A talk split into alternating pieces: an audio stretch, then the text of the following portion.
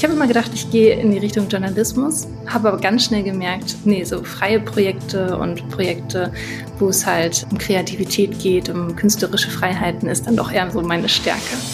Ich fand das eigentlich immer viel, viel spannender, wie andere arbeiten. Man lernt in der Ausbildung zwar viel über sich und wo die eigenen Stärken liegen, aber ich fand es immer viel interessanter, ja, was machen meine Dozenten, wo kommen die her, was machen die, wo wollen die hin und was sind so deren Auftraggeber. Man sollte sich vielleicht gar nicht so viele Gedanken darum machen, sondern einfach das Projekt annehmen und schauen, wie kann man eine beste Lösung finden. Medienwerkstatt Bonn. Hey und ganz herzlich willkommen zu einer neuen Folge von Dein Weg in die Medien. Schön, dass ihr heute wieder mit dabei seid. Ich habe heute Fotografin und Creative Director Kira Klever zu Gast. Sie arbeitet auch schon länger mit uns immer mal wieder in der Medienwerkstatt zusammen und ich freue mich sehr, dass Kira heute bei mir zu Gast im Podcast ist.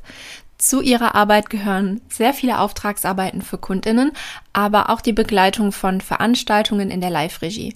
Und was genau wir uns unter ihrer Arbeit vorstellen können, das werden wir heute klären. Und wir sprechen außerdem über ihre ersten Schritte in der Medienbranche und was sich hinter dem One-Woman Concept Film Department versteckt. Ja, hallo Kira, ich freue mich sehr, dass du heute bei mir zu Gast im Podcast bist. Hallo Kira. ich freue mich auch, dass wir die Möglichkeit haben. Ja, schön. Ja, wir kennen uns ja schon so ein bisschen länger und ich habe dich aber vor allem als Fotografin kennengelernt. Kann man dich auch so Fotografin nennen? Ist das richtig so oder gibt es da eine bessere Berufsbezeichnung für dich? Ja, absolut. Du kannst auch Fotografin sagen. Im Grunde bin ich ein Allrounder. Das heißt, ich bin quasi total breit aufgestellt in der Medienbranche. Also angefangen quasi mit ja, Mediengestaltung äh, bis hin zur Fotografie, aber auch ähm, Regisseurin, Kamerafrau, Bildmischerin. Also je nachdem, je nachdem, welches Projekt ich gerade habe, ähm, bin ich total vielseitig einsetzbar. Krass auf jeden Fall. Das ist eine riesige Bandbreite, die du abdeckst. Wenn du dich so zurückerinnerst, wann hast du so für dich deine Leidenschaft für dieses Kreative, ja, für Fotografie, für Videografie, wann hast du das entdeckt? Boah, das äh, war echt richtig früh schon, ich glaube als Kind. Also es fiel mir total schwer, weil ich total ländlich aufgewachsen bin und ähm, man dann erstmal ja so anfokussierten, seriösen Job machen zu wollen irgendwie. Und für mich war aber klar, ich passe da gar nicht so rein. Also für mich war auch direkt klar, ich gehe in die Selbstständigkeit. Ich finde es immer ganz wichtig, auch Verantwortung für sich zu übernehmen und auch an sich zu arbeiten und ähm, sich weiterzuentwickeln. Und das ja, ermöglicht sich eigentlich nur in meiner Selbstständigkeit. Und das ist was total Schönes und das wollte ich nie aufgeben. Und ich habe immer gedacht, ich gehe in die Richtung Journalismus, habe aber ganz schnell gemerkt, ähm, nee, so freie Projekte und Projekte, wo es halt ähm, ja um Kreativität geht, um künstlerische Freiheiten, ist dann doch eher so meine Stärke. Und da möchte ich halt auch ähm, mich positionieren und das habe ich gemacht und bin seitdem auch echt sehr glücklich in der Branche. Hast du denn auch erste Praktika damals machen können, wo du dann irgendwie gemerkt hast, okay, Journalismus ist irgendwie nicht so meins? Äh, oder konntest du dich da ein bisschen ausprobieren? Also ich habe eigentlich eine tolle Erfahrung gemacht. Ich war mhm. beim Handelsblatt bei der Wirtschaftswoche in Düsseldorf und ähm, habe dort ein Praktikum gemacht. Ich äh, war bei verschiedenen Sendern. Ich hatte eigentlich immer den kreativen Spielraum, mich überall ja so reinzuarbeiten und ähm, ja, fand das immer spannend. Aber du hast dich dann, nachdem du die Schule beendet hast, für eine Ausbildung zur staatlich geprüften gestaltungstechnischen Assistentin mit dem Schwerpunkt Medien und Kommunikation entschieden. Ähm, das musste ich jetzt ablesen. Das ist ein ultralanger Titel.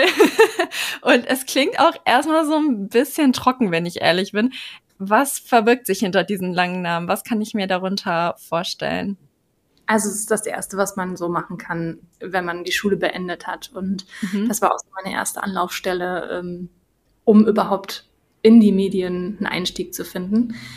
Das war ja spannend, aber es war mhm. sehr theoretisch, es war sehr technisch. Also man hat viel mehr das Handwerk gelernt oder eine Herangehensweise oder ich für mich habe immer mitgenommen, dass man in ganz viele Bereiche auch sich hineinarbeiten äh, kann. Also ich habe alles gelernt von 3D bis äh, ja, Fotografie, Videografie, ähm, Programmieren. Also es ist halt wirklich ein Ausbildungsberuf quasi, in dem man ja einen Einstieg findet, um zu gucken, mhm. wo liegen da die Stärken und die Schwächen und ähm, ja, kann sich total gut ausprobieren. Also die Einrichtung, in der ich die Ausbildung gemacht habe, war wirklich auch sehr gut aufgestellt und hatte unglaublich gutes Equipment, was uns zur Verfügung gestellt worden ist. Und äh, auch die Zusammenarbeit mit den Dozenten war sehr ja, informativ. Ich fand das eigentlich immer viel, viel spannender, wie, wie andere arbeiten. Ne? Also mhm. man lernt in der Ausbildung zwar viel über sich und ja, wo die eigenen Stärken liegen, aber ich fand es immer viel interessanter, ja, was machen meine Dozenten, wo kommen die her, was machen die, wo wollen die hin und was sind so deren Auftraggeber? Was man tatsächlich nicht in der Ausbildung lernt, und das finde ich total wichtig, ähm, ja, wie positioniert man sich auf dem Markt? Wie finde ich, also wie, wie möchte ich mich darstellen? Ähm, was möchte ich anbieten?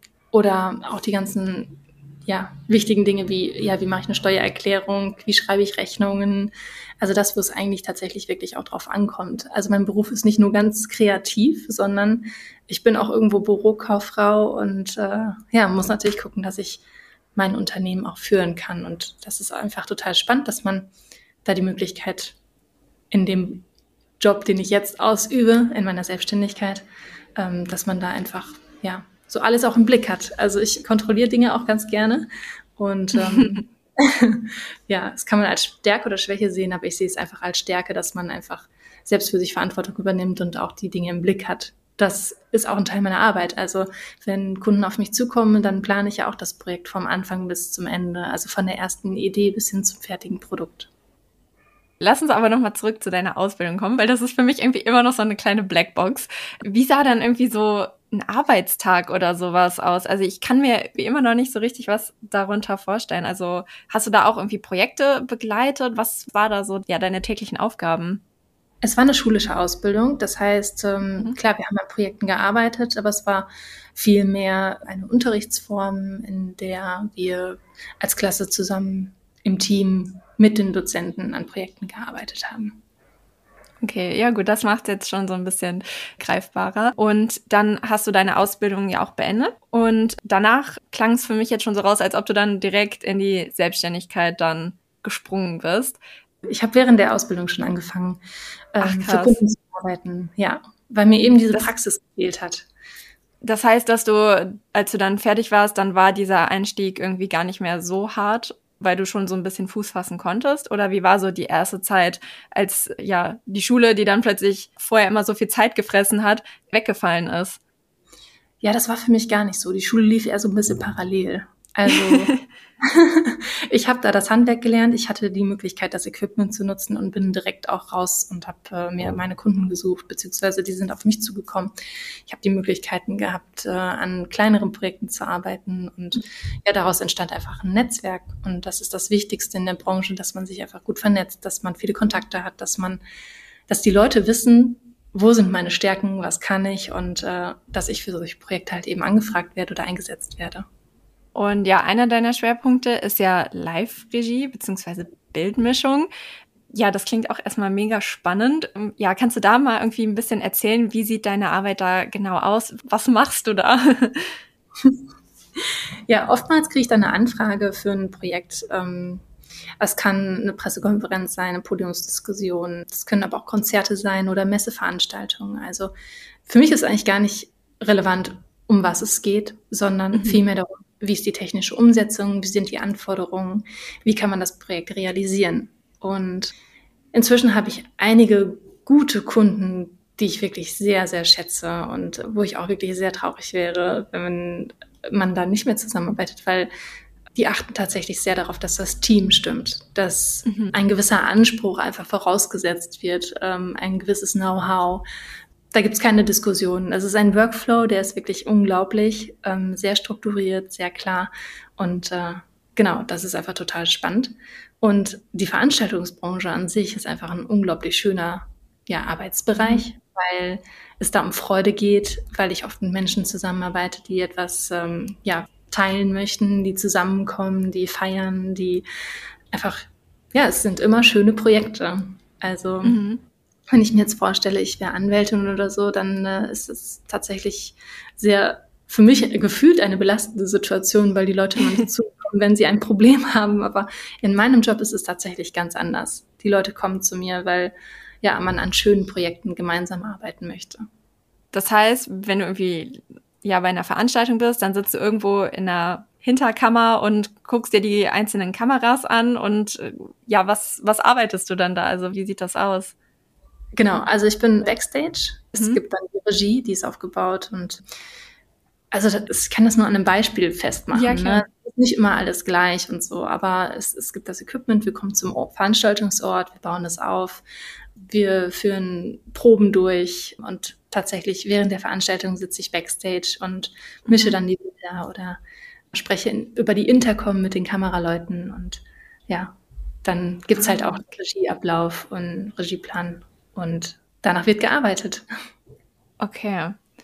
Und du hast es auch eben schon mal so ein bisschen angesprochen. Du arbeitest dann ja immer wieder mit neuen Leuten in einem Team zusammen. Und das muss dann ja aber auch direkt funktionieren. Wie ist das? So, manchmal braucht man ja irgendwie auch so ein bisschen Zeit, um sich einzugrooven, aber die Zeit hast du ja oder hat man ja dann meist nicht. Wie ist das für dich, mit so neuen Leuten zusammenzuarbeiten? Und das ist gar kein Problem. Also es funktioniert okay. eigentlich bei jedem Projekt. Wir haben ganz viele Leute aus ganz vielen unterschiedlichen Bereichen, aber auch sehr international. Meine Projekte sind halt auch in der letzten Zeit sehr international irgendwie aufgestellt. Und ja, also man spricht trotzdem irgendwie eine Sprache. Jeder weiß, was er zu tun hat. Es, es harmoniert einfach. Und ich glaube, dass es auch daran liegt, dass meine Auftraggeber ganz konkret darauf achten, dass das Team auch zusammenpasst. Du selbst, du beschreibst deine Arbeit ja auch als One-Woman-Concept Film Department. Ähm, das klingt total fancy. Was steckt da genau hinter? Kannst du das irgendwie mal ein bisschen näher erläutern? Ja, ich war lange auf der Suche nach einem Namen, nach einem Branding und ähm, mhm.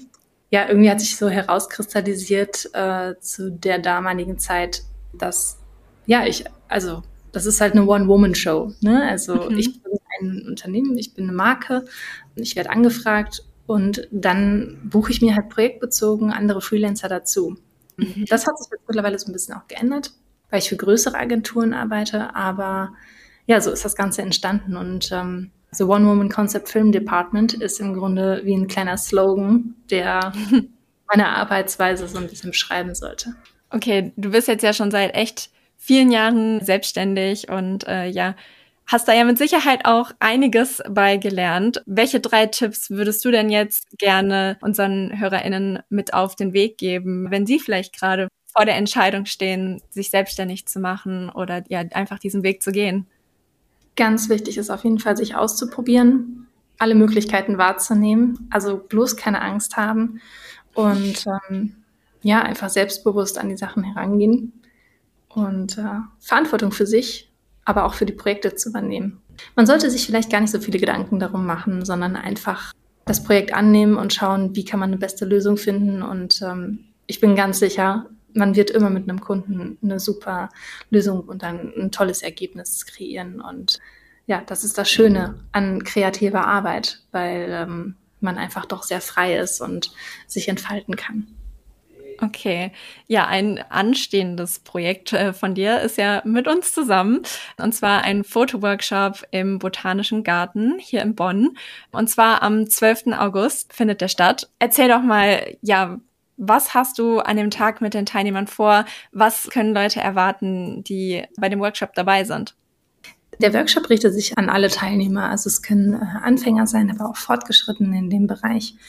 Und wir erlernen quasi gemeinsam anhand ähm, des gesamten Projekts, also im Botanischen Garten, Fotos zu erstellen, wie man das natürliche Licht nutzt, wie man einen Bildaufbau kreiert. Wir starten aber auch mit einer kleinen technischen Einführung. Also wir schauen uns die Kameras an, wir gucken, welche Möglichkeiten haben wir, Blendezeit, ISO. All das ist Bestandteil und ähm, ja, Ziel des Ganzen sollte am Ende des Tages sein, dass jeder ein schönes Ergebnis mit nach Hause nimmt, was gelernt hat und äh, ja, dass es hoffentlich unvergessliche Momente waren und einfach eine tolle Erfahrung für jeden, der teilgenommen hat. Ja, das wird es mit Sicherheit sein. Ja, vielen Dank, liebe Kira, dass du heute bei mir zu Gast im Podcast warst. Es war sehr schön, mit dir zu quatschen. Sehr gerne. Am 12. August zeigt euch Kira Klever, wie ihr das Beste aus euren Fotomotiven herausholen könnt. Im Fotoworkshop im Botanischen Garten in Bonn.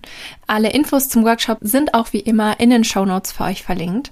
Und alle Infos zu den Veranstaltungen, die euch in diesem Halbjahr noch erwarten, findet ihr auch auf unserem Instagram-Kanal unter Dein Weg in die Medien. Wenn ihr jetzt noch Fragen an mich oder auch an Kira habt, dann schreibt mir dort auch sehr gerne eine Direktnachricht. Ich verabschiede mich und freue mich schon auf das nächste Mal. Tschüss.